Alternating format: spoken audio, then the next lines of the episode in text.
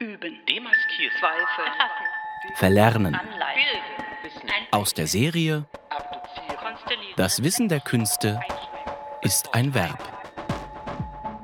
Die digitale Abschlussveranstaltung des Graduiertenkollegs Das Wissen der Künste an der UDK Berlin. Verena Melgarejo-Weinand ist Künstlerin, Kuratorin und Wissenschaftlerin. Derzeit arbeitet sie als wissenschaftliche Mitarbeiterin an der UDK Berlin im Graduiertenkolleg Das Wissen der Künste an ihrer Promotion Zwischen Kunst und Wissen.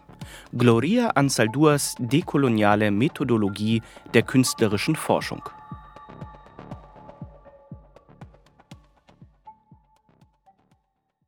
Mein Name ist Verena Megaricho-Weinand. Ich bin Teil des Graduiertenkollegs Das Wissen der Künste an der UDK Berlin. Ich habe mir für diesen Kontext das Verb des Verlernens ausgesucht. Meine Annäherung an dieses Verb besteht nicht nur aus einer theoretischen Reflexion über diesen Begriff. Ich bin als Wissenschaftlerin, Künstlerin und Kuratorin tätig und meine unterschiedlichen Arbeitsformen überschneiden sich häufig in verschiedenen meiner Projekte und verbinden sich miteinander. Dabei werden die unterschiedlichen Methoden der Herstellung von Wissen aus diesen Tätigkeiten immer wieder in Frage gestellt. Die Frage danach, was eigentlich als Wissen definiert und anerkannt wird, ist eine, die mich seit langem begleitet und meine Arbeit immer wieder neu herausfordert. Daraus hat sich auch ein Hinterfragen der Wege, Formen und Methoden ergeben, durch die ich oder vielleicht wir Wissen erlernen und wem oder was dieses Wissen eigentlich dienen soll. Die Frage von Wissensproduktion in Zusammenhang mit Machtstrukturen ist ins Zentrum gerückt und wird theoretisch unter der Bezeichnung der epistemischen Gewalt verhandelt. Form und im theoretischen Kontext eher Methoden von Wissensaneignung in Frage zu stellen, ist, was ich als ein potenzielles Verlernen formulieren würde. Ich sage potenziell, da ich ein Potenzial darin erkenne, etwas verlernen zu wollen oder auch zu können. Dieses Verlernen im Laufe meines eigenen Werdegangs wurde vor allem von Freundinnen, Wegbegleiterinnen, Inspirationsquellen und anderen Lernenden geformt, die aus marginalisierten Positionen dekoloniales, antirassistisches, queerfeministisches Wissen formulieren und vor allem mit diesem Wissen auch agieren. Menschen, die sich wie ich zwischen Kunst, Wissenschaft, Aktivismus und Community Work positionieren und agieren, und Denken und in verschiedenen Feldern in und außerhalb von Institutionen deren Widersprüche manövrieren. Diese Menschen haben mich immer wieder an meine eigenen Grenzen dessen gebracht, was ich als Wissen anerkenne und haben mich eben auch dazu gebracht, diese Wege des Erlernens in Frage zu stellen und auch zu verstehen, wie die mir bekannten Methoden vor allem akademischer Wissensproduktion teilweise in einem Widerspruch stehen zu dem, was ich meinen Handlungen umsetzen möchte. Verlernen verstehe ich nicht als ein Prozess des Entlernens, also etwas vorher, also etwas vorher schon gewusstes zu negieren oder auszulöschen. Vielmehr geht es mir darum, das Lernen selber in Frage zu stellen, verschiedene Wissensformen anzuerkennen einerseits und gleichzeitig immer wieder darüber nachzudenken, wie diese eingebettet sind in Machtstrukturen. Ich frage mich also, welche Machtstrukturen reproduzieren wir, also auch durch unsere eigene Wissensproduktion und wie können diese oder können diese überhaupt verlernt werden?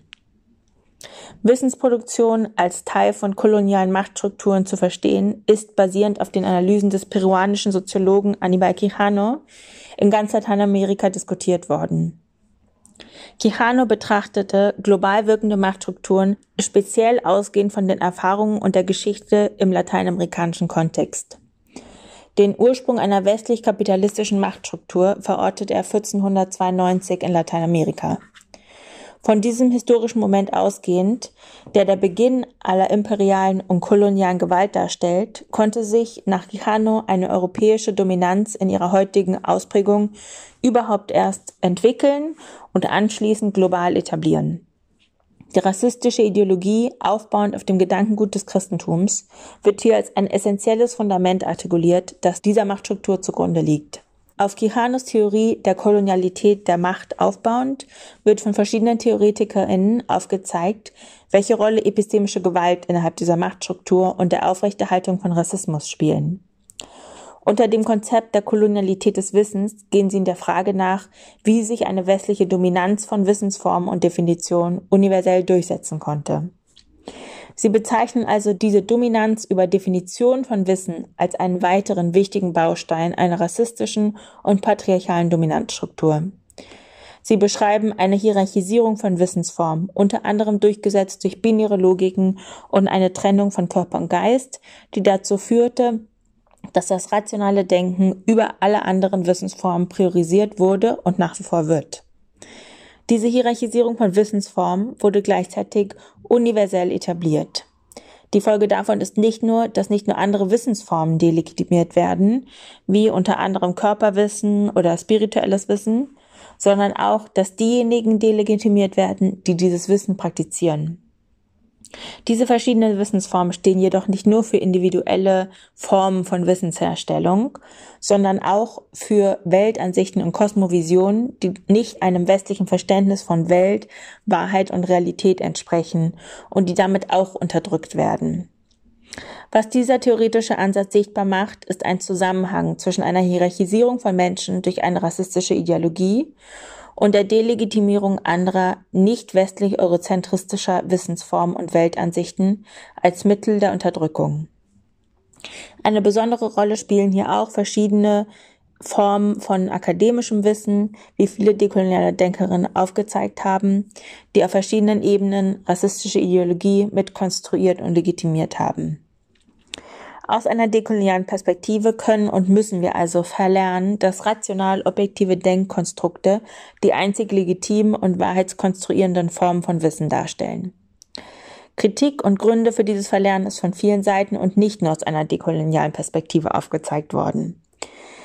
Was hier für unseren Austausch von besonderem Interesse ist, ist die Frage nach der Rolle von künstlerischem Schaffen und der künstlerischen Wissensproduktion, die sie in diesem dekolonialen Verlernen von Wissen spielen kann, spielt oder gespielt hat. Welches Wissen kann durch künstlerisches Schaffen entstehen, das dieser epistemischen Gewalt eventuell sogar etwas entgegensetzen kann oder entgegenwirken kann? Ich stelle diese Frage nicht nur mit einem Fokus auf gegenwärtige Praktiken künstlerischen Schaffens, die ich dann in einem von mir hergestellten Zusammenhang mit theoretischen Konzepten und Wissen setze und beurteile. Ich suche und zeige in meiner Forschung nach methodischen Ansätzen, die mir erlauben, die künstlerische Praxis und das künstlerische Wissen innerhalb einer Genealogie zu verorten, die mit einer kolonialen, patriarchalen und rassistischen Dimension von Wissensproduktion bricht methodische Ansätze, die aufzeigen, welche Rolle Kunst darin spielt, spielen kann oder auch bereits darin gespielt hat, dekoloniales Wissen zu produzieren und als Kunst einen essentiellen Teil dieses Wissens beigetragen hat. Hierbei konzentriere ich mich auf Positionen, die sich auch zwischen künstlerischer Praxis, theoretischer Reflexion, aber auch Aktivismus, Spiritualität und anderen Wissens- und Praxisformen bewegen und aus marginalisierten Perspektiven sprechen, in denen Wissensproduktion und die eigene Situierung sich gegenseitig informieren. Stimmen, die nicht Teil eines westlichen Theorie- oder Kunstkanons sind, eben weil sie nicht hegemoniale Wissensformen reproduzieren und kreieren. Eine dieser Stimmen, die mich schon seit Jahren begleitet, ist Gloria Anzaldur. Sie ist eine Theoretikerin und Schriftstellerin, die sich selbst als Chicana Tejana aus der Arbeiterinnenklasse, feministische Dichterin, Autorin, Theoretikerin bezeichnet hat. In meinem Verständnis ihres Schaffens kann ihre Arbeit als Beispiel und Methode dafür verstanden werden, was ein dekoloniales Verlernen durch künstlerisches Schaffen bedeuten kann. Mithilfe ihrer methodischen Konzeptualisierung verstehe ich die künstlerische Wissensgenerierung als Möglichkeit, Wissen, Wege aufzuzeigen und Praktiken zu entwickeln, diskriminierenden und gewaltvollen Strukturen durch Kreativität zu manövrieren und ihnen etwas entgegenzusetzen. Anzaldua ist besonders bekannt für ihre Definition der Borderlands, in der sie ein geografisches Verständnis von Grenze erweitert und verschiebt. Die Borderlands nach Anzadua artikulieren und markieren eine vielschichtige Realität, in denen kulturelle, spirituelle, physische und andere Grenzräume existieren und sich gegenseitig überlappen. In diesen Grenzräumen verortet sie vor allem queere Menschen, People of Color, Menschen aus der Arbeiterinnenklasse etc., die sich innerhalb verschiedener Kontexte und Realitäten bewegen und in diesen Zwischenräumen ihre vielschichtige und komplex handelnden Identitäten entwickeln. Sie verhandeln bewusst oder unbewusst Widersprüche und Konflikte, die sich eben aus dieser Existenz in diesen Zwischenräumen ergeben. Gleichzeitig zeigt Anzaldur auf, wie diese Positionierung auch eine komplexe Perspektive auf Realitäten ermöglicht. Und das daraus generierende Wissen ist ein nicht anerkanntes Wissen, mit dem Anzaldur arbeitet. Das Wissen dieser komplexen Perspektive bietet Anzaldur nach auch die Möglichkeit, hier künstlerisch kreative Prozesse entstehen zu lassen. Die Entwicklung neuer Ästhetiken, neuer Symbole, neuer Bilder für diese Positionierung und für diese Sicht auf die Welt können marginalisiertem Wissen Ausdruck verleihen. Die künstlerische Wissensproduktion ist dadurch in der Lage, nicht nur neue Sichtweisen zu produzieren, sondern auch neue Handlungsmöglichkeiten aufzuzeigen. Ansadur verbindet hier immer eine individuelle Wahrnehmung und Positionierung mit einer kollektiven Struktur und ermöglicht damit auch eine Teilhabe und Aktivierung an einem gesamtgesellschaftlichen Wandel. Anzadur erkennt das Potenzial, mit diesem Wissen eine kreative und künstlerische Arbeit herzustellen, die weit über rein ästhetische Definitionen von Kunst hinausgehen. Ansaldur verbindet die KünstlerInnen mit der Arbeit einer Schamanin, die Wege der Heilung kollektiver Wunden aufzeigen kann. Mit Ansaldur können wir hegemoniale Definitionen des künstlerischen Schaffens verlernen und gleichzeitig erlernen, wie wir die künstlerische Wissensproduktion aus einer dekolonialen Perspektive betrachten und verstehen können und durch diese Methode die Praxis vieler anderer Künstlerinnen außerhalb von Definitionen der Ästhetik und ausschließlich in Referenz zu einer westlichen Kunstgeschichte verstehen und verorten können. Zuhören, demaskieren, Zweifel, erfassen, dekolonisieren, anleiten, bilden, Wissen, Das Wissen der Künste ist ein Verb.